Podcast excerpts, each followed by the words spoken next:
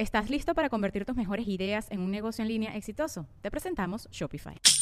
Tal vez no lo sabías, pero nuestro podcast More Than Mamis es un negocio. Y lo comenzamos, por supuesto, para desahogarnos y hablar sobre la maternidad, no para convertirnos en expertas de ventas y del e-commerce. Así que sí, necesitábamos ayuda para vender nuestro merch y poner en marcha nuestra tienda. Por eso estamos tan contentas de usar Shopify. Regístrate con tan solo un dólar por mes en shopify.com barra sonoro, todo en minúsculas. Ve a shopify.com barra sonoro para llevar tu negocio al siguiente nivel. Shopify.com barra sonoro. With everyone fighting for attention, how can your business stand out and connect with customers? Easy. Get Constant Contact. Constant Contact's award winning marketing platform has helped millions of small businesses stand out, stay top of mind, and see big results fast. Constant Contact makes it easy to promote your business with powerful tools like email and SMS marketing, social media posting, and even events management. With Constant Contact, you'll reach new audiences grow your customer list, and communicate more effectively to sell more, raise more, and fast track growth. Don't know much about marketing? No sweat. Constant Contact's writing assistant tools and automation features help you say the right thing at the right time every time. Plus, you can send with confidence, knowing your emails are actually reaching your customers thanks to Constant Contact's best in class 97% deliverability rate. I'm a small business owner, and I believe that this is a great tool for other small business owners. In small businesses, you need to create a team. And if you're starting by yourself, Constant Contact can be the team that you need. Tackle any challenge with Constant Contact's expert live customer support. Plus, everything's backed by the 30 day money back guarantee. So get going and start growing your business today with a free trial at constantcontact.com. Just go to constantcontact.com right now. Constant Contact, helping the small stand tall. ConstantContact.com. Se sabe que somos mucho más reactivos y que nuestra capacidad de tomar una decisión disminuye tres veces después de una noche de mal dormir. Claramente la medicina nos ayuda para muchas cosas, pero no es la solución para todo, porque si tú piensas qué es lo que me llevó a enfermarme, ahí está muy probablemente también la solución. Pero si tienes un tema crónico de mal dormir y piensas que vas a compensar todos los días con tu hora de siesta, error, porque Mm. parte de lo que necesitamos para dormir bien es como este apetito, esta presión por dormir. Bienvenidos a este nuevo kit de emergencia de En Defensa Propia. Miren, yo estoy muy emocionada por el episodio de hoy porque sé que va a ser muy útil para mucha gente. Porque fíjense, se estima que aproximadamente un tercio de la población mundial sufre algún tipo de trastorno de sueño, siendo el insomnio uno de los más comunes. Y con ánimos pues de aportar toda la información para que puedas mejorar esas horas de sueño y verdaderamente sentir descanso, pues hoy me acompaña la doctora Lisa Sacal. Ella es médico cirujano con especialidades en homeopatía y medicina funcional. Y fíjense, es asesora certificada de sueño para niños y adultos y es miembro de la Academia Mexicana de Medicina del Dormir. Miren, a lo largo de esta charla de hoy, Elisa nos llevará a descubrir respuestas a preguntas fundamentales, a preguntas muy básicas como ¿qué significa realmente dormir bien? ¿Y cómo saber si lo estamos haciendo correctamente? ¿Cuáles son los enemigos de un buen descanso? ¿Qué debemos procurar hacer durante todo el día para que nuestra mente y nuestro cuerpo puedan realmente relajarse en la noche? ¿A qué especialistas acudir? ¿Qué valores chequearse en relación a tu sueño? Miren, hablamos de todo, hablamos de los suplementos tan conocidos como la melatonina y el magnesio y cuál es la manera correcta de tomarlos. También hablamos de las consecuencias de dormir mal durante largos periodos de tiempo. Les repito, hablamos de todo, de la relación entre el cortisol, la luz del sol y el impacto en nuestro sueño. Profundizamos en cómo el sueño influye en nuestro desempeño diario y qué ocurre en las conexiones cerebrales. Así que si necesitas información de este tipo y si necesitas aprender a dormir bien, yo te aconsejo que te quedes en este episodio. No sin antes invitarte a que vayas a ericadelavega.com, te unas a la comunidad En Defensa Propia y disfrutes de todo el contenido exclusivo que ahí hemos desarrollado y nos apoyes con tu membresía para seguir trayendo estas conversaciones en Defensa Propia. Así que conéctate, comparte y crece con nosotros. Te espero en ericadelavega.com, en Defensa Propia, en Defensa Tuya, en Defensa de todos. Miren, agarren papel y lápiz y compartan este episodio con las personas que ustedes saben que sufren de insomnio, de mal sueño. Porque fíjense, el sueño no solo es esencial para reponer energías, sino como lo señala la doctora Lisa, constituye la base fundamental de nuestra salud mental, nuestra salud física y nuestro sistema inmune. No podemos seguir ignorando la importancia de dormir bien. Hmm. En defensa propia. Bienvenida a la doctora Lisa Sacal, acá en Defensa Propia. Gracias, gracias Erika. Bueno, me parece buenísimo poder comenzar este episodio que trata sobre el buen dormir y la importancia que eso tiene en, en, nuestra vida, en nuestro desarrollo, en nuestra salud, este, contando qué fue lo que te pasó y por qué para venir a Miami. la realidad es que perdí el vuelo por primera vez en mi vida. Llegué tarde, pero lo peor del caso es que yo sabía perfecto que el vuelo salía a las 6 de la tarde y en mi cabeza yo registré que salía a las 8 y que a las 6 tenía que salir de casa. Claramente es una falta de atención y de concentración que cuando volteo para atrás me acuerdo que dos días antes dormí terrible porque me desvelé, me fui a un concierto y me dormí como a la una y media de la mañana y al otro día me desperté súper temprano y ese efecto de mal dormir pues se traduce en nuestra vida en diferentes aspectos. Claro, lo que pasa es que uno no dice, ay, eso fue porque dormí mal, uno le echa la culpa a cualquier otra cosa. Por supuesto, al principio dije, me está dando ya Alzheimer o estoy teniendo un problema cognitivo de salud, claro. grave, claro, porque sí se me confunden las palabras, se me confunden los nombres. Antier, según yo iba a taguear en Instagram a a, Bad Bunny, acabé tagueando a Daddy Yankee porque en mi cabeza yo estaba pensando en uno y hice otro. Ese tipo de confusiones sí. nunca se las achacamos al sueño. Por suerte me dedico a esto y entonces me calmé sabiendo que esto se puede compensar siempre y cuando lo corrija, porque la gente que vive así puede vivir con temas de atención, concentración, memoria a largo plazo. No, y al final te puedes creer que, que no está sirviendo para nada, empezar a crear creencias que no son precisamente lo que está, no es precisamente lo que está pasando. Como que estoy lenta, no me puedo concentrar, ya no soy la misma de antes. Peor tantito, ¿qué pasa si esto se hace crónico y terminas yendo al médico? Lo más probable es que vas a acabar mal diagnosticada con un trastorno, por ejemplo, te pueden diagnosticar como trastorno de atención, trastorno de, por déficit de atención, hiperactividad, trastorno de ansiedad, trastorno de ansiedad por depresión, enmascara muchos otros diagnósticos que no son la realidad. Entonces, pues bueno, sí tenemos que poner la atención al sueño. Sí, totalmente. Además, ¿qué es eso? una mala respuesta, una, una, una mala decisión, ¿no? Eh, o el agrandar problemas que no son necesariamente problemas, sino que claro, está sensible. Totalmente, porque no solo afecta a nuestra área cognitiva, mental, sino también a nuestro sistema de emociones. De hecho, se sabe que somos mucho más reactivos y que nuestra capacidad de tomar una decisión disminuye tres veces después de una noche de mal dormir. No vas, vas a ser reactivo, no vas a ser un, un, buen equipo. Al final, si estás en un equipo de trabajo, vas a tomar todo personal. De hecho, justo leí hace poquito que había un estudio en personas que comparaban los que habían dormido bien versus los que no dormían bien. Y aquellas personas que no dormían bien, todos tenían alterado su memoria en general, pero los que dormían mal tendían a recordar solamente las palabras que tenían alguna tendencia negativa. Las palabras neutras o positivas no las recordaban igual que las palabras negativas, lo cual imagínate cómo cambia nuestra percepción de la vida, de, cómo te está viendo alguien, de cómo te vinculas y te relacionas con la gente. Y puedes tener la mejor base del mundo eh, de autoconocimiento y tú sabes, como que tener eh, tiempo antes de reaccionar. Tú puedes tener todas esas herramientas y todas integradas a tu vida, pero duermes mal y todas se van por el bajante de la basura. Por supuesto, todo se va mermando poco a poco. Sí, bueno, sí. Ella, como buen médico, dice las palabras correctas y yo no, se va por la basura y no sirve para nada. ¿Y por qué te fuiste por esta, por esta vía tan importante? Tú eres doctora, aquí le dicen eh, primario, ¿no? sí, sí, médico tradicional, médico alópata, digamos, en una universidad tradicional. Y poco a poco, a ver, primero la historia es que yo me convertí en paciente. Y yo, siendo paciente, teniendo un padecimiento, dije, a ver, ¿cuáles son las cosas que han sostenido esta enfermedad? Porque claramente la medicina nos ayuda para muchas cosas, pero no es la solución para todo, porque si tú piensas qué es lo que me llevó a enfermarme, ahí está muy probablemente también la solución. ¿Y qué me llevó, a dónde me llevó todo esto? Al estilo de vida, a los hábitos, a las conductas, a aquellas cosas que sí están en nuestro poder, como por ejemplo la alimentación, el movimiento o el ejercicio, las relaciones personales, el manejo del estrés mm. y el sueño. Y yo, ese pilar como que decía, si volteo a ver todos, este es el peor, sin duda alguna. En ese momento cuando me enfermé era estudiante de medicina. ¿Y de qué te enfermaste? ¿Qué tenías? Tuve cáncer. Ay, no puede ser. Sí, sí, tuve dos veces, de hecho. Wow, ¿De mamá? No, tuve linfoma, se llama, es un mm. cáncer del sistema linfático, en mm. donde justo es donde te defiendes ante un agente y demás. Y yo no tenía nada antes de esto. Nada, ni siquiera genéticamente hablando.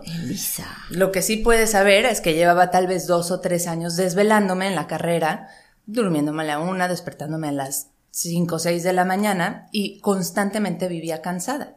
Entonces, cuando volteaba a ver, analizar un poquito, obviamente hacia atrás, no es algo que, que fui cachando en su momento, sino con los años de ir abriéndome a entender por qué si había tenido cáncer dos veces, la medicina no lo había curado. Cuando en mi pronóstico con quimioterapia, radioterapia, el trasplante que recibí era 90% de curación, tengo una reincidencia. Y digo, algo tengo que cambiar, algo tiene que ser diferente. Claro. Ahí fue todo mi camino para entrar a la medicina de estilo de vida, la medicina funcional, a la homeopatía, a tipos de terapias que incluyan más al ser humano en su integralidad, en su mente, en, su, en sus emociones, no solamente en el cuerpo. Claro, donde se puede tener un poco de control, Elisa. O, o no sé si control, pero un poco de, de tener em, cosas que puedes aplicar en tu vida y que no todo dependa del tratamiento, de la quimio, de la, Totalmente. es que además. la medicina. Además, lo que dices es muy importante porque el 90% de nuestras enfermedades están bajo nuestro control. El no enfermarlo, enfermarnos. Tal vez no directamente la curación, pero sin duda, si todo nuestro estilo de vida te enferma, también tu estilo de vida te puede sanar. Obviamente tendríamos que empezar a hacerlo cuando no llegamos ya a un diagnóstico, porque ya que tienes un diagnóstico, probablemente va a tomar mucho más recursos, mucho más trabajo y mucho más tiempo revertir esa enfermedad crónica. Claro. Pero ahí está justamente. Yo veía al, al sueño como ese pilar del estilo de vida que a todos les da la peor flojera. Hablar de eso, nadie sabe qué hacer, el que ya está mal del sueño se siente súper frustrado y en el mejor de los casos la medicina tradicional te ofrece que melatonina, medicamentos para dormir, cosa que si los dejas vuelves a dormir mal. Sí. Entonces sentía que era ese pilar descuidado en el cual a mí era el que más me había afectado y yo lo vi como un área de oportunidad. Por eso me empecé a meter en ese tema. Además, sí, curiosamente soy de esas personas que con media hora de dormir de menos me afecta mi estado de ánimo importantemente, veo todo súper negativo, tiendo a enfermarme más, Claro. a comer sin control, sin tener como esta saciedad que necesitas. Entonces soy tan sensible a ello que dije, debe haber más gente como yo allá afuera. Y por supuesto, empiezas a hablar del tema y todos van saliendo como, como del closet del, del mal dormir Sí. y van diciendo, yo también, yo tengo problemas para dormir, tú qué has hecho, a ti qué te funciona. Entonces vi que es un tema sumamente importante y además, piensa cuánto tiempo le dedicas a comer en tu día. Una, dos horas en Sí. acumulado desayuno, comida y cena. ¿Cuánto tiempo haces ejercicio? También. ¿Una hora? Máximo una hora. Ok, Lo mínimo, pues, ¿no? Media hora. Lo que sea. Lo mínimo, necesario. Exacto. ¿Cuánto tiempo dormimos? Claro, Ocho. Ocho horas, Ocho. supuestamente. 36% de nuestra vida. Wow. Si pasamos tanto tiempo en la cama, algo muy importante está ocurriendo ahí. Claro, claro, claro. Y también es de esos hábitos que si hoy cambias, mañana notas la diferencia. No tienes que esperar dos meses de hacer ejercicio, tres meses de hacer algún tipo de dieta o régimen de alimentación. Eh, Con el sueño notas los, los beneficios a los, al día. Al día, incluso. exactamente. Y, y entonces, eh, para poner el concepto, ¿qué es dormir bien? Ok, hay varios criterios. Debo decir, porque mucha gente de pronto ve que uso un anillo de sueño que te permite registrar más o menos en cuántas fases. No necesitas todo eso. La realidad es que el sueño es bastante subjetivo.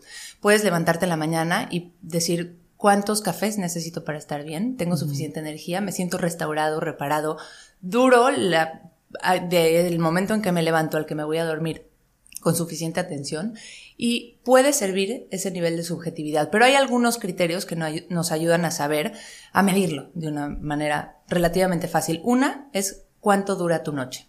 ¿Tú cuánto duras, por ejemplo? ¿Cuánto dura mi noche desde el momento que me acuesto o cierro los ojos? Más o menos. Es como seis horas, sí. Ok. Lo normal sería, para no tener ningún efecto negativo, siete. Entre siete y nueve horas. ¿Y sabes qué pasa? Que ahora que te hago la pregunta, muchas veces ni te lo has cuestionado, Sí, sí, ni sí. siquiera has hecho Acabo la de hacer un cálculo, sí. Solo 6% de la población hace el cálculo todos los días, así que no te sientas mal. El primer punto es calcular cuánto tiempo estás durmiendo. Si es menos de 7 horas, estás mal. ¿Por qué? Porque ya empieza a verse afectada tu función cardíaca, tu, tu glucosa, tu insulina, el almacenamiento de grasa, básicamente todo en el cuerpo. Y si duermes más de 9 horas, algo también probablemente está pasando. ¿Por qué necesitas más? Seguramente Ah, porque tu calidad no es la mejor, a menos que seas un niño o un adolescente Claro. que ellos sí realmente requieren más horas. Eh, la realidad es que todos están entre 7 y 9. Y ahora, esa es la duración, pero no todo es el cuánto, también es el cómo estás durmiendo. Claro.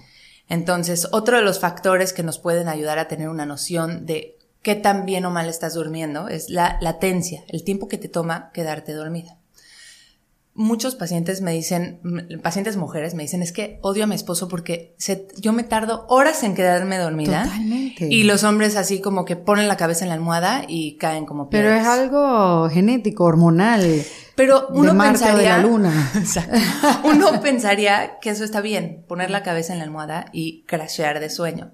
Y no, no es un buen hábito. Primero, porque aquellas personas que se tardan menos de cinco minutos en, que, en quedarse dormidas, me habla de que traen un arrastre, una deuda de sueño crónica. Lo normal es tardarse entre 15 y 30 minutos. En conciliar el sueño. Ya. Entonces ese es otro de los avisos que te dice tu cuerpo. Te estás quedando dormido muy rápido o te tardas mucho en dormir porque no sabes apagar la mente, entre otras cosas que ahorita podemos platicar. Sí. Eh, otro punto importante es cuánto tiempo permaneces despierto después de haberte quedado dormido. Aquellas personas que se levantan una o dos veces al baño, se vuelven a dormir inmediatamente, o que despiertan, se tapan, se giran y vuelven a dormir, no hay tanto problema. Pero acumular más de 30 minutos despierto a lo largo de la noche tampoco está bien. Sí.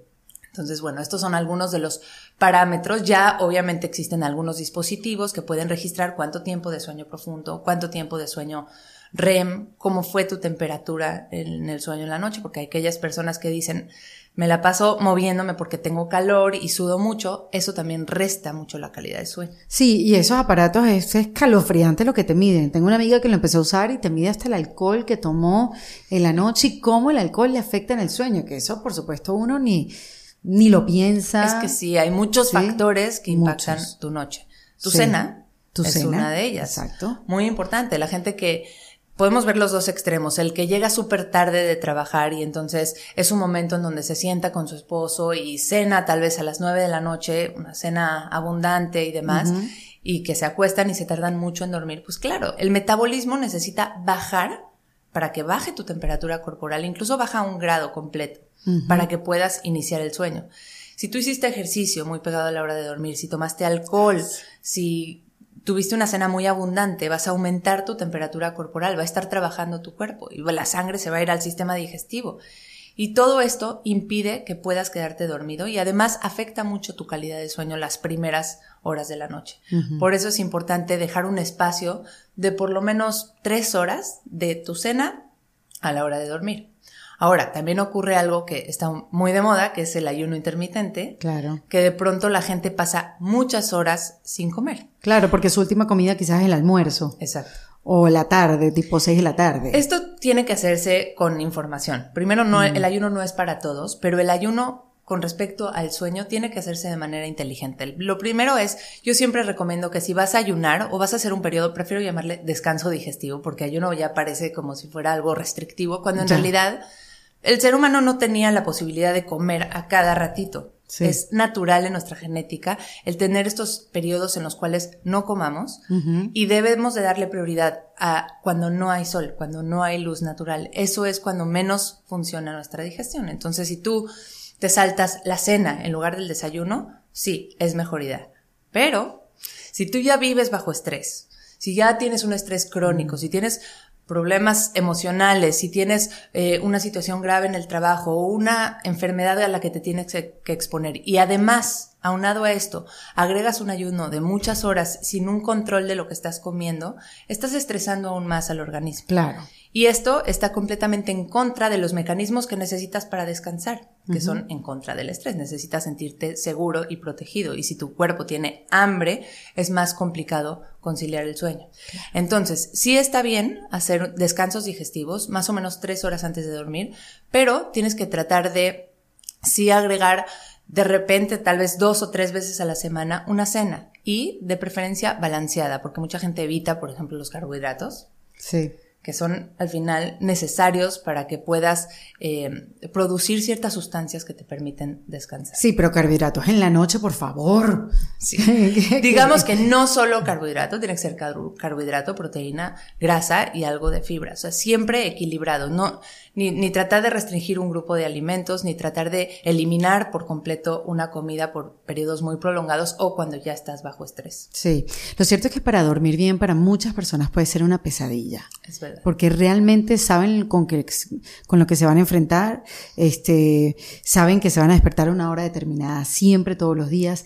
Y, y, es difícil atacarlo, porque tú dices, bueno, que voy al médico, o qué me tomo. Entonces todo el mundo empieza por ese ciclo, ¿no? Bueno, voy a tomar melatonina, que es así como lo, lo que uno se toma para dormir, lo que más te recomienda, porque además es natural, pero en verdad hay melatoninas que están un poquito mezcladas con otras cositas. No, sí, el problema es que aunque sea natural no quiere decir que es eh, sano o que es seguro. El hecho de que sea mm. natural, eh, pues al final tenemos que poner atención en ello porque es una hormona y la producimos en nuestro cuerpo y todas las hormonas funcionan en cascada o en orquesta. Tú mueves una y todas las demás se van a alterar. Ah, mira. Entonces, pues al final, si tú la produces, ¿por qué habrías de consumirla por fuera? No sabemos si realmente el cerebro puede tener ciertas modificaciones en su propia producción, además de que tú produces punto tres, un tercio de miligramo, y que te encuentras normalmente tres, diez veces más.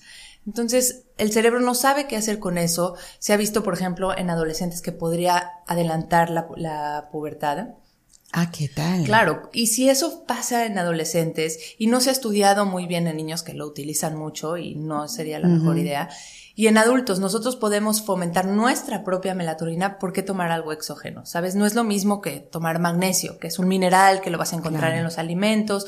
Claro, eso tiene mucho más sentido, pero una hormona no me parece que es la mejor idea, además ¿Y por qué se ha puesto tan de moda? Yo creo que por la desesperación de la gente y porque la vía lenta pero la más efectiva sería encontrar la manera de regular nuestro sistema nervioso. Lo que más me encuentro en mis pacientes que no pueden dormir bien es que están, viven en un estado de hiperalerta. Y pregúntale a personas que tienen problemas para dormir, de sus principales quejas es, es que no puedo apagar la mente. Me levanto a las 2 de la mañana y no puedo dejar de pensar en los pendientes del otro día, o estoy muy inquieto, palpitaciones, justo es porque activan el sistema de alerta. Y es opuesto al sistema de descanso. No pueden dominar los dos. Esto, para regresar un poco al tema del sistema nervioso, es porque ese sistema tiene dos vías, la vía de alerta y la vía de calma. Uno se llama sistema simpático, ¿lo has escuchado? Sí. Y el sistema parasimpático. ¿Ok? El simpático nos, nos, ayuda a luchar o a huir. Es necesario, lo, lo tenemos ya construido en nuestro sistema. El simpático. El simpático. Ajá. Y cuando tú estás bajo una situación de amenaza, te va a ayudar a sobrevivir, es sumamente importante. Sí.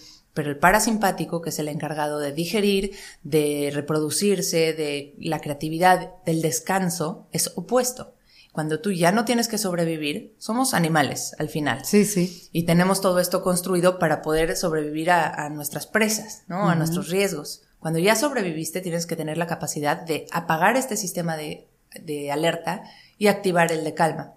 Y eso nos está costando mucho trabajo. O no sabemos hacerlo. Uno, se haría de manera automática en nuestro cuerpo. El problema es que hay tantos estresores, hay tantos factores externos que están activando nuestro estado de alerta. No es nada más un depredador, no es nada más un animal que nos esté persiguiendo como lo era hace millones de años. Hoy pensamientos detonan el nuestro teléfono. Exactamente. Toda la información que consumimos todo el tiempo está activando, hiperactivando nuestro sistema de alerta.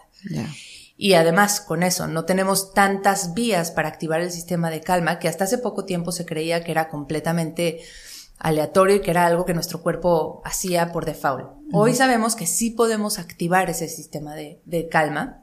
¿Cómo? Activando o llegando a las entradas que tiene uno de nuestros nervios que dominan ese sistema, que se llama nervio vago. Seguramente lo hablaste con, con Mariana o... Lo he hablado con Mariana, con Marta Lanquer también, que habla del sistema nervioso. Exactamente, por medio de la meditación, de la respiración. Inclusive con expertas en nutrición. Claro. He hablado del, del, nervio vago. Claro, porque la alimentación también puede activar tu sistema de alerta. Si tú estás mm. haciendo continuamente picos de glucosa, de azúcar en la sangre, porque estás comiendo carbohidratos simples, demasiados, o alimentos ultra, ultra procesados que contienen demasiada azúcar, todo esto lanza al cuerpo señales de alerta. Y entonces te digo, los estresores no solo son pensamientos, también es alimento, también es la, forma y el ritmo en el que estamos viviendo. Por lo tanto, activar el sistema parasimpático al sistema de calma hoy se es totalmente necesario. Es una vía de hackeo para poder amortiguar un poquito este sistema. Los biohacks que también están tan de moda. Entonces, ¿cómo? Hay muchas vías. La meditación, las respiraciones, el rezo, el caminar descalzo o earthing, no sé si has escuchado el, concepto. eh, todas estas prácticas nos permiten activarlo. También la luminosidad, esto es algo de lo cual Ay, sí, yo te quería hablo preguntar sobre mucho con mis pacientes porque es un hack relativamente sencillo al cual tenemos que hacer conciencia. Partiendo del punto en donde los seres humanos llevan con luz artificial 200 años, piensa en la historia de la, de la humanidad. ¿Qué representan 200 años versus millones de años? Entonces, nuestra genética no está hecha hace 200 años, está hecha hace millones. Sí, Por sí. lo tanto, la luz es algo que nuestro cuerpo no sabe qué hacer, ¿no? O los vuelos, por ejemplo, transatlánticos, ¿qué hace nuestro cuerpo con Sí, eso? sí, sí, el Entonces, desorden, el jet lag. todo. Exactamente. Todas esas eh, innovaciones en la historia del ser humano hacen que tengamos que adaptarnos, pero esas adaptaciones pueden tomar 12.000 años o muchísimo más, ni siquiera se sabe exactamente cuánto, lo cual quiere decir que no nos hemos adaptado a la luz que estamos consumiendo. Y no es poca cosa, si nosotros abrimos el teléfono y vemos cuánto tiempo en pantalla tenemos, creo que es mejor ni hacerlo, porque es impresionante. impresionante. Puedes pasar, no sé, de 24 horas de tu día, Sí, sí, 6, sí. Un cuarto, y eso es el que, el que no pasa tantas horas en pantallas. el, que, el que trabaja en casa con la pantalla enfrente y después la cierra y está con su teléfono, puede pasar 10, 12 Wow. horas Sí. de una luz a la cual el cerebro no está acostumbrado, no sabe qué hacer con ella y definitivamente prende al sistema de alerta. Entonces, si conscientemente nosotros, por lo menos la última hora antes de dormir, encontramos la forma de no consumir esa luz, que no es fácil porque no solamente me refiero a pantallas, a tu teléfono, a la tablet, también me refiero a la televisión y a la luz LED que estás recibiendo Claro. en tu casa.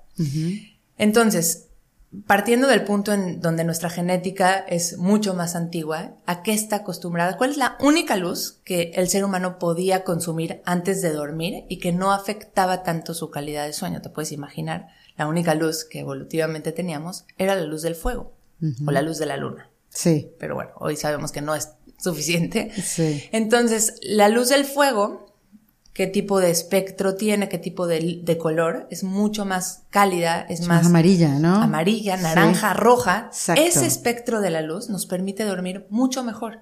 Mm. Por lo tanto, si nosotros consumimos esa luz entre una hora, dos horas antes de dormir, vas a dormir mucho más profundo. Y me encantaría decirte que solamente es el hecho de exponerte a la luz roja, pero la parte negativa de exponerte a la luz azul, que es la de las pantallas, es que justo esa melatonina de la que estábamos hablando, la que todo el mundo se quiere suplementar, Sí. tendría que proteger su propia producción.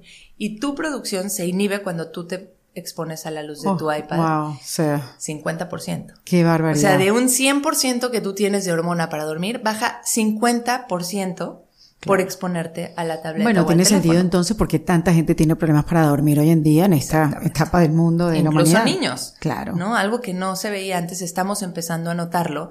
Y por más que me encantaría decirte, bueno, pues dejen la tableta y simplemente no la tengas cerca en la cama. No, el efecto se mantiene como 90 minutos. Hay como Mm. un delay, hay un retraso en la producción de hormona, 90 minutos. Entonces, pon tú que no es suficiente para evitar que te quedes dormida, pero tu primera hora o dos horas va a ser sueño chatarra, sueño basura.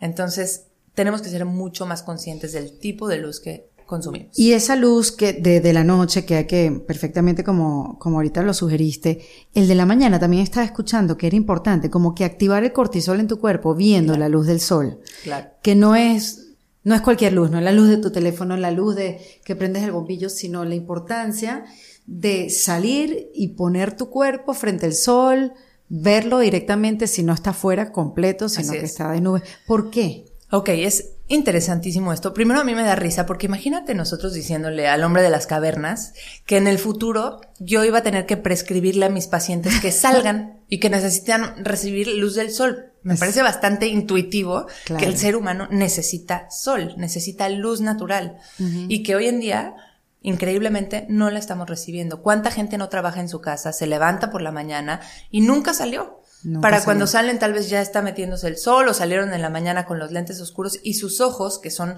la ventana por la cual el cerebro va a recibir esa luz, nunca estuvieron expuestos a la luz suficiente. Entonces, así como yo digo, cuidemos mucho la luz antes de dormir, cuidemos mucho la luz al despertar.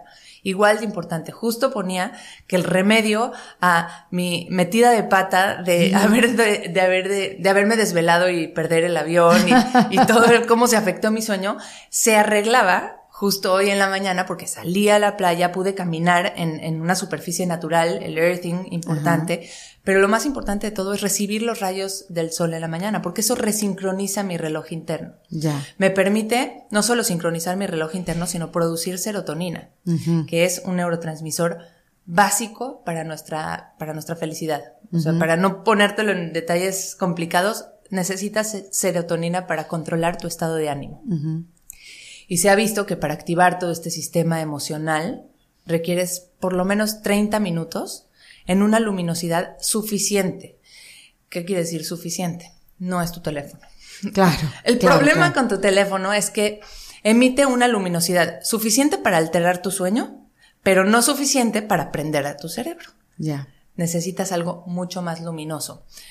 Volviendo al hombre de las cavernas. ¿Qué pasaba cuando despertaba en la mañana? Lo primero a lo que se exponía saliendo de la caverna era como esa luz intensa. En México le llamamos el vampirazo, no sé si has escuchado. que sales Sí, así, sí. te da el sol y tú, Ah. "Ah, no, por favor. ¿Por qué? Esa es la luminosidad que prende al cerebro. Y el cavernícola de la noche, su única luz era la luz del fuego, bajita, y así iba apagando y la, la vista se iba adaptando poco a poco. hoy, ¿qué- hoy, ¿qué pasa? Te levantas en la mañana y lo primero que ves, ¿quién te da el vampirazo? Tu teléfono. Así mismo. ¿Y qué es lo último que ves antes de dormir? El teléfono. Tu teléfono. Auxilio. Exacto. Entonces, lo que necesita el cerebro es mucha diferencia entre lo más luminoso en la mañana, lo menos luminoso en la noche. Tenemos que tratar de imitarlo. Aunque ya no sea natural, aunque ya sea más natural agarrar el teléfono, tenemos que ir en, a favor de nuestra naturaleza humana y no tanto de, de lo que estamos haciendo como hábito. Es increíble porque hasta las funciones básicas del ser humano, dormir bien o, no, o comer, lo que sea, todo requiere hoy en día trabajo. Trabajo, voluntad. Conciencia. Ay, sí, exacto, conciencia. Yo, yo estoy de acuerdo. Creo que lo primero que tenemos que hacer es observar. Porque si hay, hay algunos estudios que dicen que si no estás poniendo suficiente atención en el sueño es porque seguramente lo estás haciendo mal. O sea, si no eres vez. consciente Ajá. de cómo duermes, probablemente duermes mal. Ya. Porque requiere conciencia. Claro. Porque el estilo de vida ajetreado que estamos llevando, los distractores, las pantallas, el trabajo 24/7 lo tienes disponible, está quitándonos el sueño, nos los está robando. De hecho, hay, hay ciertos, eh, se han hecho ciertas declaraciones. El CEO de Netflix en algún momento dijo, eh, el sueño me está robando a mis clientes, básicamente. Porque su sueño es su peor enemigo. Si tú Claro. te duermes, dejas de consumir. Claro. Y entonces, ¿qué pasa? Que generar ciertas tecnologías, autoplay, reconocimiento de palabras, ¿qué pasa si tuviste un capítulo y medio te estás quedando dormida? Se pone el siguiente. Tal Y el cual. siguiente y Sí, el sí, siguiente. Y haces maratones de series porque toda la plataforma está diseñada para eso, para captar tu atención y que no te duermas porque si no dejas de consumir. Claro. Y entonces, no se trata de hacer teorías conspiracionales, solo que seas consciente que todo está diseñado para captar tu atención y que si no pones conciencia, te vas a dejar ir y vas a acabar afectando tu sueño y por lo tanto tu salud en muchos aspectos, no solo en lo emocional y en lo mental. Entonces, esto es para aquella persona que se da cuenta, que es consciente, pero cuando esta persona está viviendo una situación crónica de mal dormir, no todo lo que eso, todo lo que produce en su cuerpo y hasta dónde te puede afectar, porque entiendo que es de, desde inflamación, o sea, el dormir es la base de tu salud mental, de tu salud física, de tu sistema inmune, y, y- y si tú tienes un mal dormir crónico, es decir, largo en el tiempo, pues entonces eso tiene una repercusión tanto en cómo te desarrollas eh, mentalmente y Sí. cómo desarrollas tu vida y cómo tu cuerpo también, bueno, en, en tu caso que lo habías Claro. dicho, ¿no? No, solo, no solo en el sistema inmune, a mí me afectó en el sistema inmune. Claro. Teniendo cáncer, pero ¿a cuánta gente no le afecta en su sistema metabólico? Por ejemplo, Ajá. sabemos que hoy 90% de la población no es sana metabólicamente hablando. Me estoy refiriendo a que no controlan bien sus niveles de glucosa, insulina y no sé si te ha pasado, pero yo siento que los prediabéticos hoy salen de las piedras. Todo mundo es prediabético o con resistencia a la insulina. Sí. O no sé si porque yo vivo en ese mundo, ¿verdad? Sí, puede ser. Pero se habla mucho más de eso. Pero sí hay mucho más. Sí. Y no es que antes no lo sabía. Primero, ya somos más capaces de diagnosticar ciertas enfermedades como la diabetes 10 años antes. Podemos reconocer ciertos desbalances. Mm. Y con el tema de resistencia a la insulina, que es básicamente no poder controlar el azúcar en la sangre de, de manera adecuada, eh, un componente importantísimo es cómo has estado durmiendo. Porque aquella persona que duerme mal cinco días podría, para empezar, no, no es tan eficiente controlando la glucosa, es 30% menos eficiente. Y si le sacan sangre, va a salir con resistencia a la insulina. Y aunque yo puedo cambiar su alimentación y pedirle que haga pesas para que sus músculos metabolicen más azúcar y demás, si no duerme bien, Solamente en cinco días ya puedes tener ya, ese con resultado, cinco días esa consecuencia. Con una noche de mal dormir, ¿te ha pasado que te desvelas porque fuiste a una boda, llegaste a las 3 de la mañana, al otro día, ¿qué quieres comer?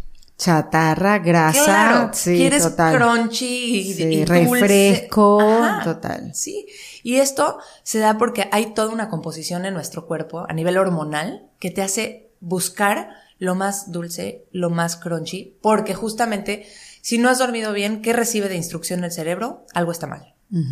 Estoy en alerta.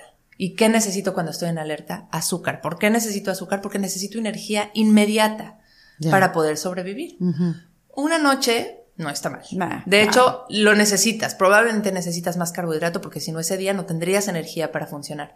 Pero ¿qué pasa con esto a largo plazo? Exacto. Justo terminas con resistencia a la insulina y si no le haces caso, prediabetes y si no le haces caso, diabetes. Mm, Y entre antes tú detectas este problema, es mucho más reversible.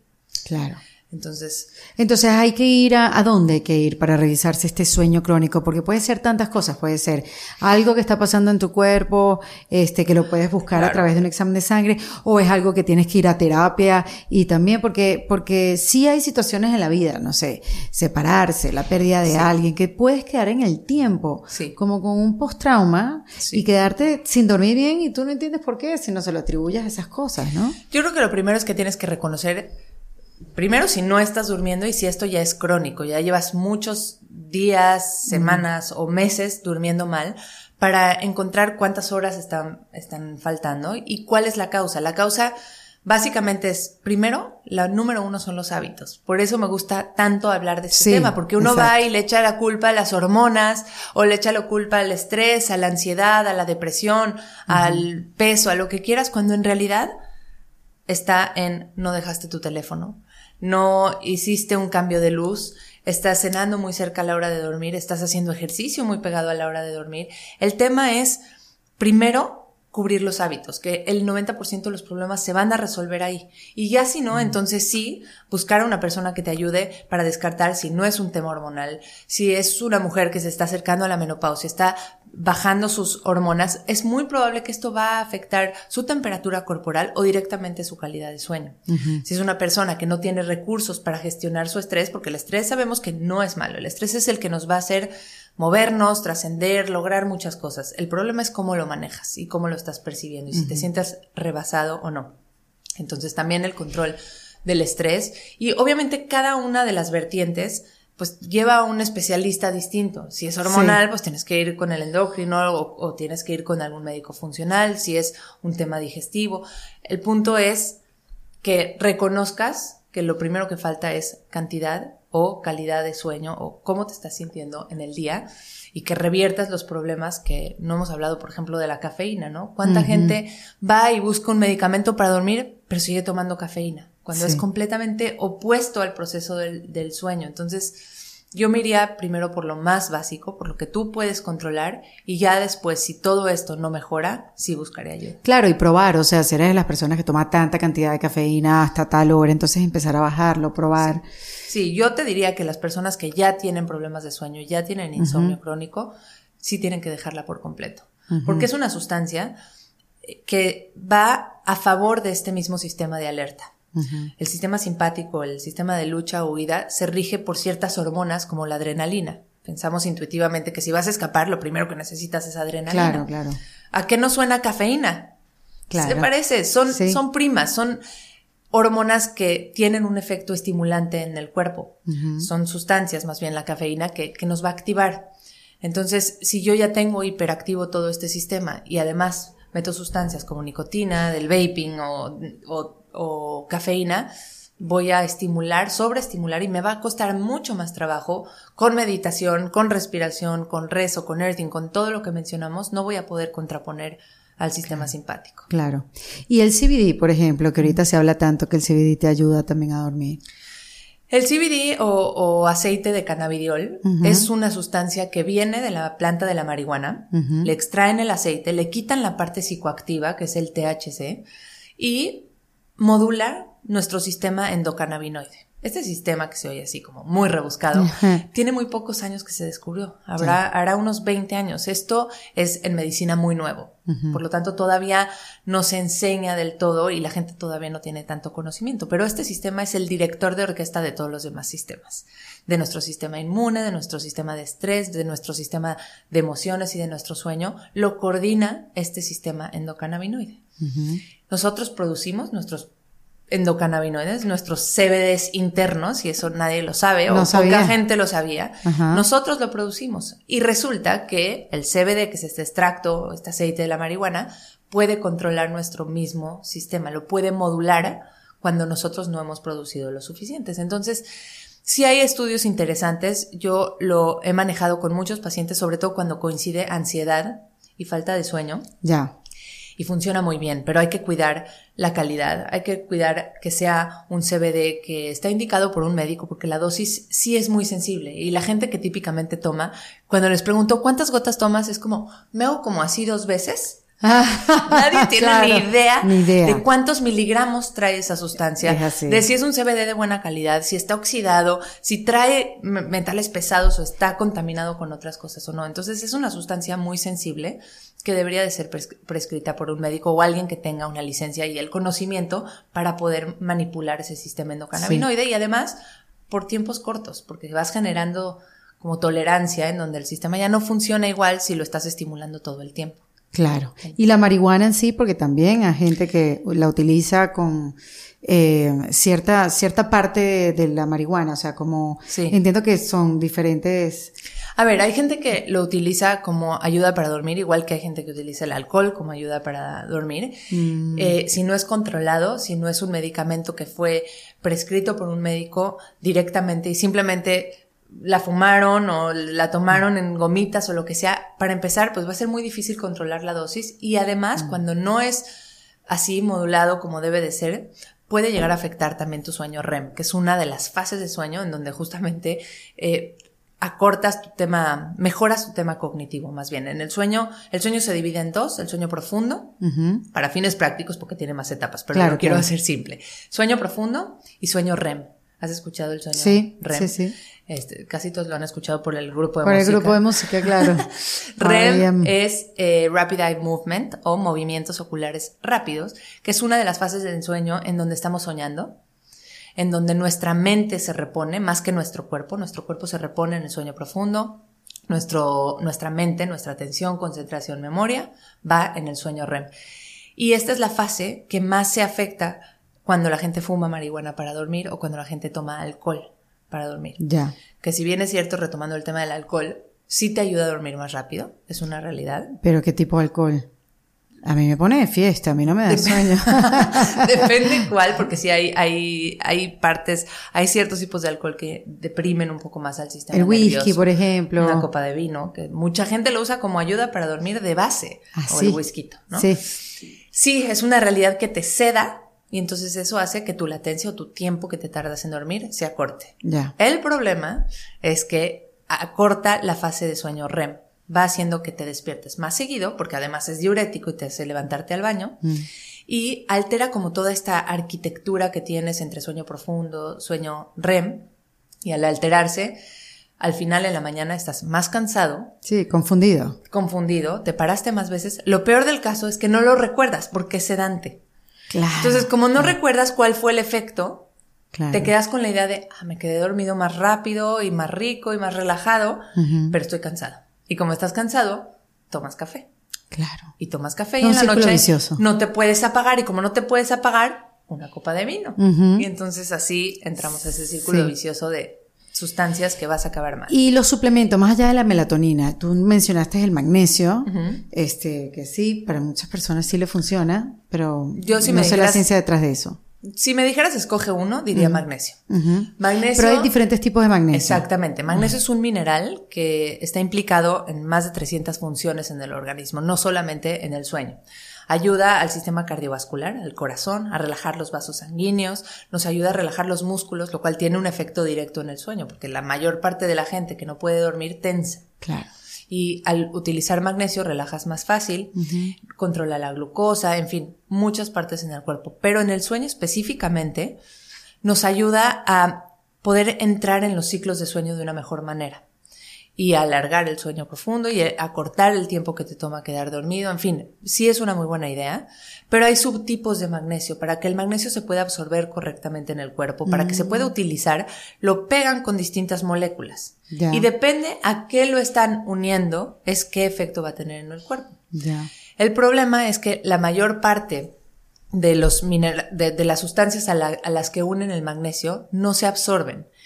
¿Por qué lo unen con eso? Porque es mucho más barato y porque tienen efecto laxante, se quedan en el intestino y nunca entran ese al es el cuerpo. óxido de magnesio. Óxido, lactato, gluconato, son formas de magnesio que si bien sirven para laxar, no son tan buenas para todas las demás funciones que les dije que tiene que estar absorbido dentro del cuerpo. Ay, qué buena esa aclaratoria. Exacto. Ajá. Entonces, ¿qué tenemos que buscar? Podríamos buscar citrato de magnesio. El citrato es una forma barata que entra una parte, una parte no. Entonces quiere decir que tiene algo de efecto laxante. Si eres una persona que le cuesta trabajo ir al baño, algo de estreñimiento y quieres tener beneficios en el sueño, citrato es una buena alternativa. Mi favorito para el sueño se llama glicinato de magnesio, que está unido a una molécula de glicina, que la glicina es buenísima para la profundidad en el sueño. Glicinato. Glicinato de magnesio es mi Ay, mejor anoten opción. ahí. Ajá. Ajá.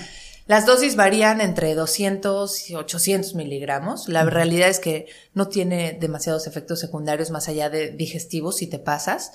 Y eh, existen otras formas un poco más complicadas de conseguir, a lo mejor un poco más caras, que se llaman malato de magnesio o treonato de magnesio, que se absorben y el treonato, por ejemplo, es muy bueno para temas cognitivos, para personas que tienen déficit de atención, ansiedad, que lo necesitan más en el cerebro, el treonato es una muy buena alternativa. Y el malato de magnesio es muy bueno para la fibromialgia porque ayuda con, a modular el dolor. Ya. Entonces, aquellas personas que necesitan dormir mejor y modular dolor, malato de magnesio. Ya también encuentras mezclas. Sí, eso es lo y que te iba a funcionan, decir. funcionan muy Ay, bien. que tiene de todo, tiene óxido, tiene el citrato, Exacto. tiene varias, sí. Sí, funcionan muy Pero bien. se había escuchado que el óxido era mm, prácticamente eso, si lo quieres utilizar para, para ir al baño y regular tu, Exacto, no, tus movimientos no lo recomendaría para otra cosa. Sí, pero tanta información y a veces a uno no le llega, uno no termina de aprender. El otro día me dijeron que para que la vitamina D, que también es importantísima a la hora de el funcionamiento del cuerpo, eh, lo tienes que tomar con magnesio o al re- o sea, o el magnesio funciona con la vitamina D o la El magnesio le ayuda a la vitamina D a funcionar bien, a que puedas realmente utilizarla en el cuerpo, es fundamental. Y la vitamina D también es una de esas sustancias que cada vez veo más en mis pacientes deficientes. Muchos tienen suficiencia, pero yo, por lo menos como médico funcional, nunca busco la suficiencia, busco la optimización. No buscas que nada más no estés enfermo, sino cuánto necesito para funcionar al máximo. Esa es, yo creo, una de las diferencias de la medicina funcional que más funcionan y que la vitamina D, por ejemplo, todos están o deficientes o suficientes, pero el 80% de mis pacientes están debajo del nivel de optimización. ¿Y por qué? Pues por lo mismo que le decíamos. Claro, porque estamos metidos en todo cuatro el día estamos al interior y si estamos al exterior estamos con manga larga, lentes, gorro, Claro. bloqueador y en qué momento nuestra piel se expone a la luz solar que lo necesita para poder sintetizar, para crear su vitamina D. Entonces la vitamina D sería también una suplementación básica para el sueño y no lo puedes hacer de manera como el magnesio, ¿no? Que, que como mucho si te pasas lo vas a eliminar. La vitamina D, por ser una de estas vitaminas liposolubles o que se almacenan en tu grasa, sí pudiera llegar a ser tóxica. Ah, ¿qué tal? La realidad es que el 80% de la gente la tiene deficiente, entonces no se van a pasar, pero sí sería interesante medir tus niveles en la sangre para ver cuánto te hace falta. Y tomarla con vitamina K, que es Claro, ahorita vienen así, hay muchas presentaciones que vienen así, ¿no? aquí en México, no, en Ah. México encuentras todas sin vitamina K.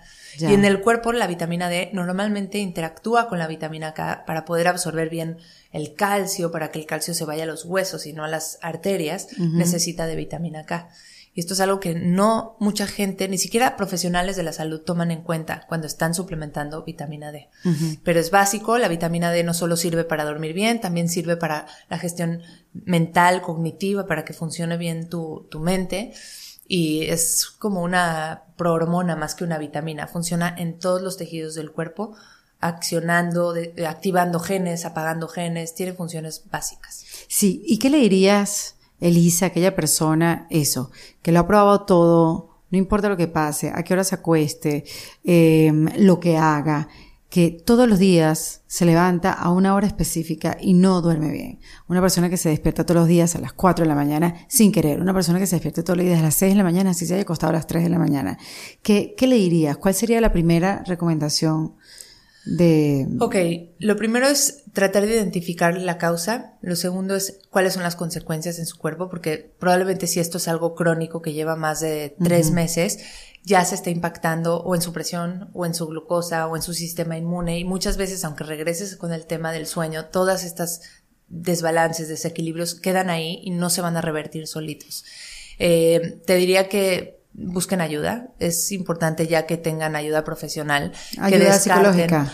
Depende, si es un tema Mm. de estrés, si es un tema emocional, sí, claro que ayuda psicológica, pero qué tal que es un tema de apnea, en donde no están pudiendo respirar adecuadamente, Mm. Eh, esto se manifiesta en su mayoría con ronquido, si es una persona que ronca, que está teniendo pausas a respirar en la noche, que muchas veces es, es la pareja quien me, lo, quien me lo refiere, ¿no? Hace de repente ronquido y hace una pausa y lo escucho como si dejó de respirar. Esa es una llamada de atención muy importante. O si es hipertenso, si tiene la presión alta, eh, y está cansado durante el día y es el, ron- el ronquido es constante, son señales para, para revisar si no tiene síndrome de apnea obstructiva de sueño, que básicamente es hacer pausas en la respiración. Ay, sí. Y imagínate, es como, y además son pausas que pueden ocurrir 5, 10, 15, 20 veces por hora. Sí. El cerebro lo que está sensando todo el tiempo es el oxígeno. Si no hay oxígeno, el cerebro, ese sí es un estresor para que veas importantísimo. No nada más son tus pensamientos, no solamente es tu información, la tableta, el correo, es que no recibe oxígeno. Eso es en nivel de supervivencia lo más importante a lo cual atiende eh, el ser humano. Entonces, si no recibe oxígeno, todo el sistema, corazón, pulmones, eh, vasos sanguíneos, todo va a responder en alerta y entonces va a haber muchas secuelas. Esto sí se tiene que ver con un especialista porque tiene que revisar cómo está el flujo de aire en la noche. Y existen algunos dispositivos que permiten que ventilen y que se revierta. Obviamente el, el perder peso, porque la- el sobrepeso puede Claro. Favorecer esta situación, es fundamental Sí. en todo esto.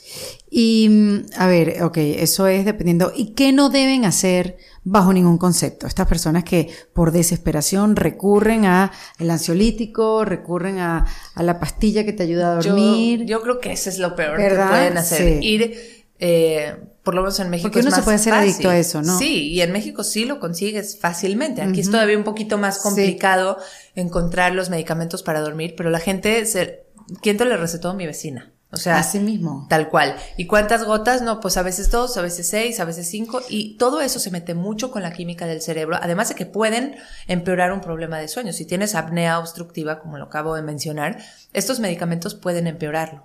Además, a largo plazo, los medicamentos para dormir, depende a qué edad lo estás consumiendo, pero si eres una persona que lo puede consumir 20, 30 años, hay estudios que demuestran que pueden causar neurodegeneración, pueden empeorar situaciones o detonar situaciones de demencia, de, de Alzheimer, ¿sí? y, y alterar cómo funciona tu sistema de atención y de concentración. Sí.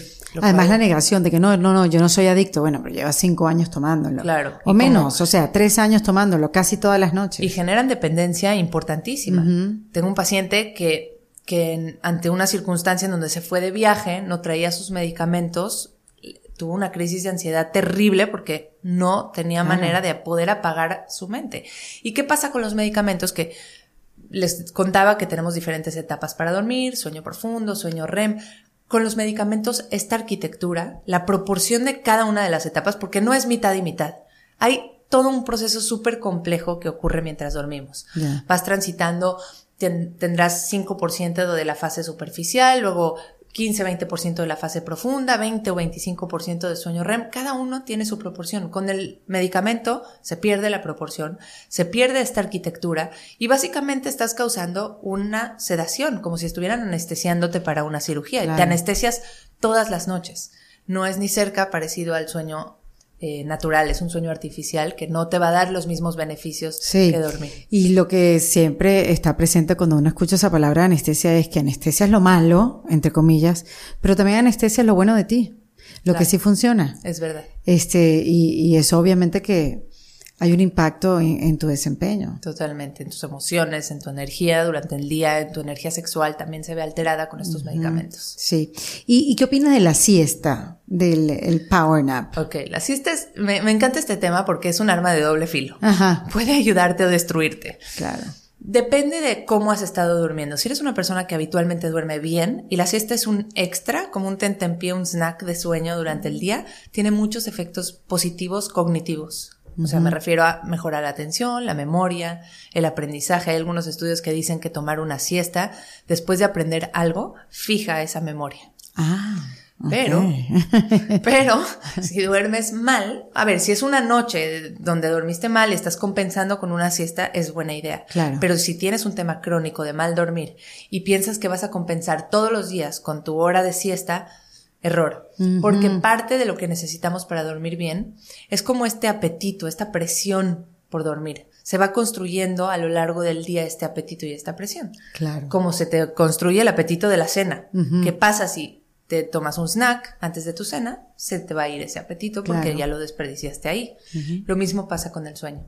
Si tú necesitas un apetito sano, construir poco a poco a lo largo del día este sueño, lo que va a ocurrir es que con la siesta le vas a robar ese apetito y vas a llegar sin suficiente sueño. Entonces, si tienes problemas de sueño, no hagas siesta. Si no tienes problemas de sueño, la siesta se puede hacer cerca de la una, dos de la tarde, no después de las tres. Y yo te diría que sea corta, 20 minutos, un power nap. Sí. Porque si no, en el ciclo de sueño que mencionaba previamente, vas a entrar a las fases de sueño profundo. Y todos nos hemos despertado de esa fase que te sientes miserable el resto de la tarde y prefieres no haberte dormido esa siesta porque despertaste de un sueño profundo. Esto me está haciendo recordarme que cuando yo era estudiante y nos juntábamos a estudiar mis amigos y yo eran maratones de 8 o 9 horas de estudiar consecutivo y de pronto ya no podíamos más. Sí. Y decíamos, power nap, power nap. Y nos acostábamos todos. y la forma en la que sabíamos que iba a ser un power nap y que no nos íbamos a dormir hora y media es que alguien se dormía con unas llaves en las manos Ajá. y nos quedábamos dormidos y el que soltara las llaves quería decir que ya había cierta relajación en los músculos. No Lo cual hacía que la llave suene y todos nos despertáramos y esa era nuestra alarma para saber cuál era el punto en el cual ya te relajabas demasiado y ya no debías de estar durmiendo. Y sí, nos despertábamos y a los 15, 20 minutos listos y nuevos para volver a hacer maratón de Qué estudio. buena alarma, sí. Ahora, hay gente, eh, Elisa, que es verdad, hay gente que sí necesita ocho horas de sueño porque eso lo escucho mucho.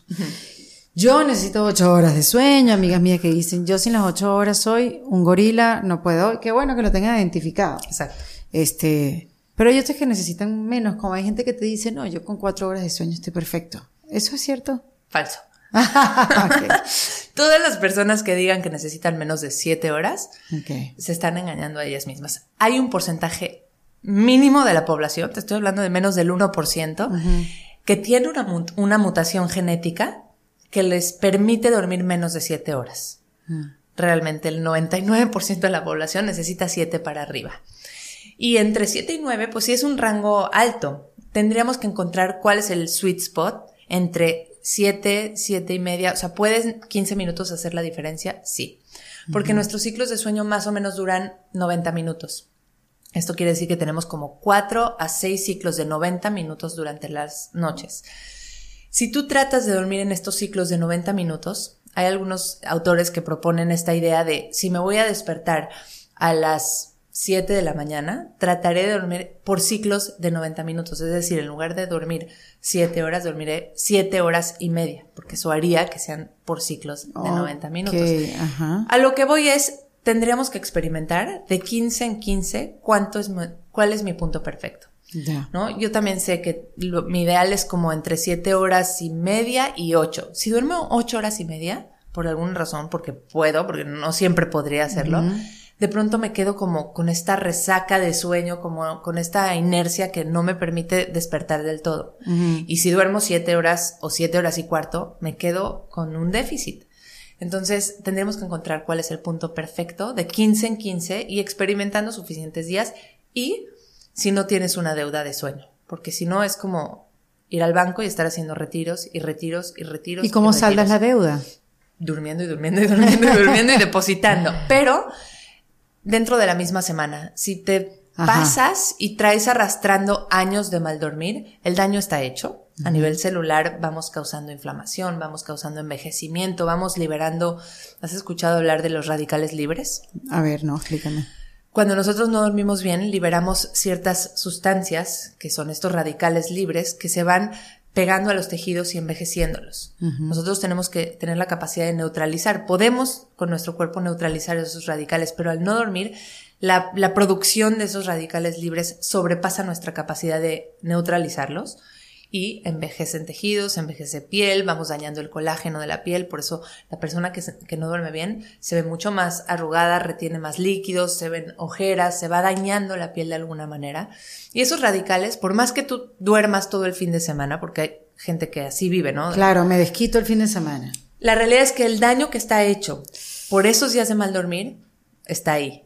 Ahora yo les digo, bueno, dentro de la misma semana, si sabes que puedes pagarte la noche de ayer con la noche de mañana, hazlo, porque de alguna manera vas a neutralizar un poco esa falta de sueño.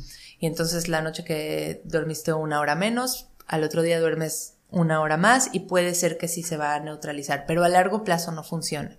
Tenemos que tratar de pagarlo lo antes posible. Sí, como eso que dicen, bueno, en agosto me voy de vacaciones y ahí podré dormir todo lo que no he dormido en el año. Y la realidad es que tu cuerpo sabe, es tan sabio que se han hecho estudios en personas que los restringen de sueño, no les permiten dormir y luego los dejan dormir todo lo que puedan. Y al principio, la primera semana, sí logran dormir, se hizo en, en, en adulto joven. Lograban dormir 11 o 12 horas. Después de una semana empezaron a reducir y dormían 9, 10 horas. Y después de una semana dormían de tal manera que a la tercera semana ya estaban durmiendo 8 horas en promedio.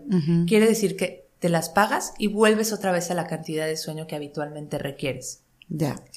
Pero bueno, el daño está. Y una persona nerviosa, si se regula bien su dormir, si comienza, se le pueden bajar los nervios. ¿Viste esa gente que todo el tiempo como está alterada o, Sí. o se escucha un sonido y como que reacciona? hiperalerta. Exacto, están hiperalerta. Yo- ¿Eso tiene que ver con el sueño o con otras cosas? Absolutamente, porque otra vez, volviendo al sistema simpático, está hiperactivo. Claro. La mejor manera de apagarlo, como reciente lo- re- recientemente escuché una frase que me encanta, que es, a la mente se le calma con el cuerpo, no con la mente. Ay, qué bueno.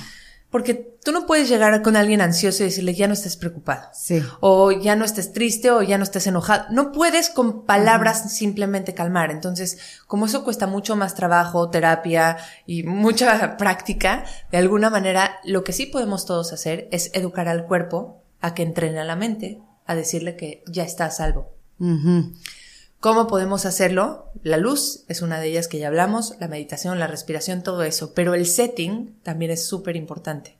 Si tú antes de dormir entrenas a tu mente a un ritual, a una rutina que vaya siguiendo pasos, que te vayan conectando con la calma, y lo haces suficiente tiempo como para que se haga automático en tu cuerpo, 21 días dicen algunos, 66 días dicen otros, Sí. el punto es que sea automático y que no tengas que echarle ganas ni pensar en ello. Exactamente, que sea, que no haya negociación. Exacto. Cuando tú empiezas a instaurarlo como un hábito de todos los días y vas calmando, incluyendo luminosidad y todos nuestros sentidos, la luz es solamente la parte visual, pero en auditivo, cada quien sabe cuál es, cuál es su canal. Para mí, el canal auditivo es de los más fuertes, ¿no? Entonces yo me pongo un audiolibro. Es muy importante para irme calmando. Hay muchas personas que ponen música, que ponen mantras, eh, ondas binaurales, que son un tipo de frecuencia que escuchas que Sí. modifica las ondas cerebrales para ir relajando. La parte visual, la luminosidad, como decía, poner focos cálidos que parezcan la luz del fuego. Eh, ¿Ubicas estas lámparas como de, de sal de Himalaya? Ah, sí, sí, como que son una piedra, una... Esa. Exacto, sí, sí. Ese es el tipo de luminosidad que estamos buscando. Ya. No tengo ningún interés, no vendo lámparas de sal, pero, Sí, sí, sí, pero sé ese es el tipo de luminosidad que estamos buscando para relajar y dormir. Ya. O rojo, de ser posible, también focos rojos. Ok. Eh, entonces ya vimos la parte visual, ya vimos que la parte auditiva puede ayudar muchísimo, la parte táctil. También hay gente que hace tapping, que es como estos pequeños golpeteos que hacen haces En diferentes partes del cuerpo, de la cara la cabeza. Exactamente. Masaje, puntos de acupresión, relajación muscular progresiva que pueden encontrar meditaciones de esto en Spotify o pueden en YouTube o lo que sea. Sí. Encontrar este tipo de meditaciones, descargarlas, porque no propongo la idea de tener internet al lado tuyo antes de dormir, porque Exacto, eso va a acabar en WhatsApp, Instagram y todo lo demás. Exacto. Eh, El uso del antifaz, por ejemplo. yo lo amo Ah. porque es la única manera de regular que no recibas la luz que no quieres recibir. Y Cuando estás en casa, obviamente lo mejor es arreglar el ambiente. Claro. Pero ahora que estoy de vacaciones y demás, viajo con antifaz porque de esa manera sé que va a haber oscuridad sí o sí. Y Sí. hay ciertos antifaces que son como, como cóncavos, entonces Sí. te permiten parpadear sin que te molesten demasiado y que son frescos y demás, porque la oscuridad es uno de los no negociables para la calidad de sueño. Sí. ¿Y la temperatura? Igual, y es de las cosas que menos atención se pone. Sí. El- la luz, tenemos que tener oscuridad que no alcances a ver la palma de tu mano. Wow, Ese es el sí, tipo de oscuridad que necesitamos.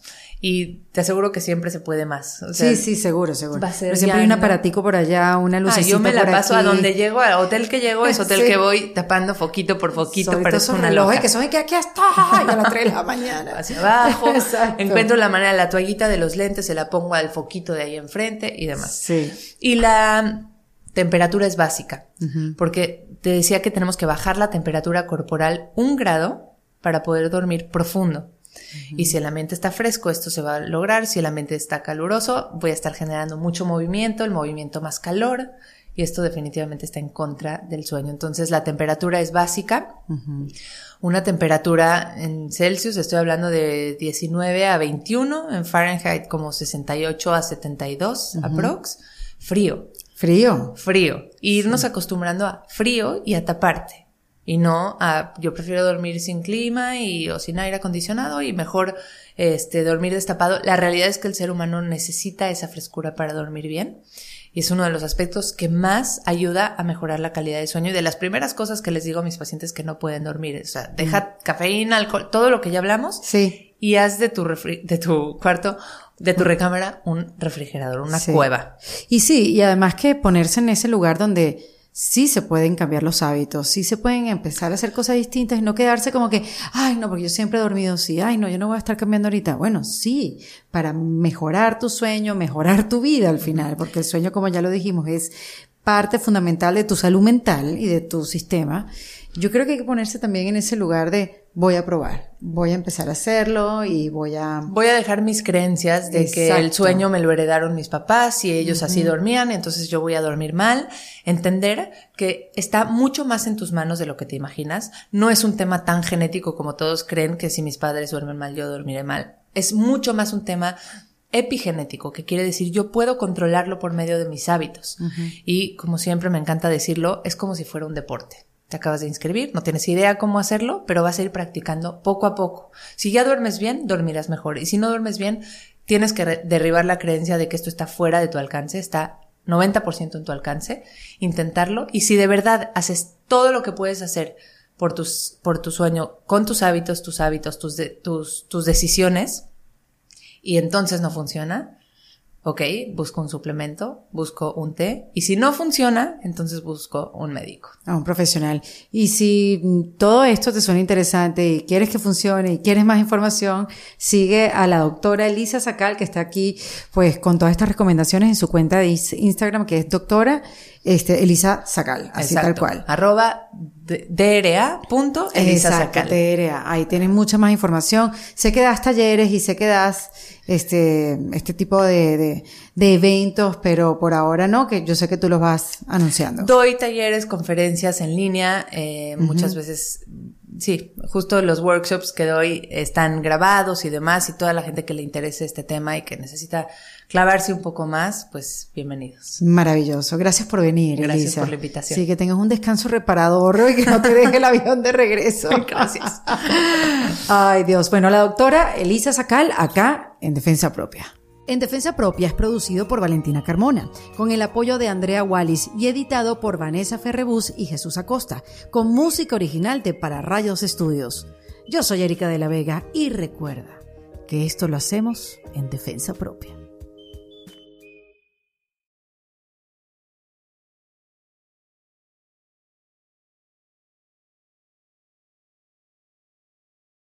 ¿Estás listo para convertir tus mejores ideas en un negocio en línea exitoso? Te presentamos Shopify. Tal vez no lo sabías, pero nuestro podcast More Than Mamis es un negocio y lo empezamos por supuesto para desahogarnos y hablar sobre la maternidad, no para convertirnos en expertas de ventas y del e-commerce. Así que sí, necesitábamos ayuda para vender nuestro merch y poner en marcha nuestra tienda. ¿Y cómo suena con Shopify? Llega otra venta. Shopify es la plataforma de comercio que está revolucionando millones de negocios en todo el mundo. Ya seas un emprendedor desde tu casa o desde donde sea, Shopify es la única herramienta que necesitas para iniciar, administrar y hacer crecer tu negocio sin dificultades. Con Shopify puedo gestionar pedidos, envíos y pagos desde cualquier lugar, brindándote toda la información y estadísticas de tus ventas al detalle. Regístrate para un periodo de prueba con tan solo un dólar al mes en shopify.com barra sonoro, todo en minúsculas. Ve a shopify.com barra sonoro para llevar tu negocio al siguiente nivel. Shopify.com barra sonoro. Lucky Land Casino asking people what's the weirdest place you've gotten lucky? Lucky? In line at the deli, I guess? Aha, in my dentist's office. More than once, actually. Do I have to say? Yes, you do. In the car before my kids' PTA meeting. Really? Yes. Excuse me, what's the weirdest place you've gotten lucky? I never win and tell. Well, there you have it. You can get lucky anywhere playing at LuckyLandSlots.com. Play for free right now. Are you feeling lucky? No purchase necessary. Void where prohibited by law. 18 plus. Terms and conditions apply. See website for details.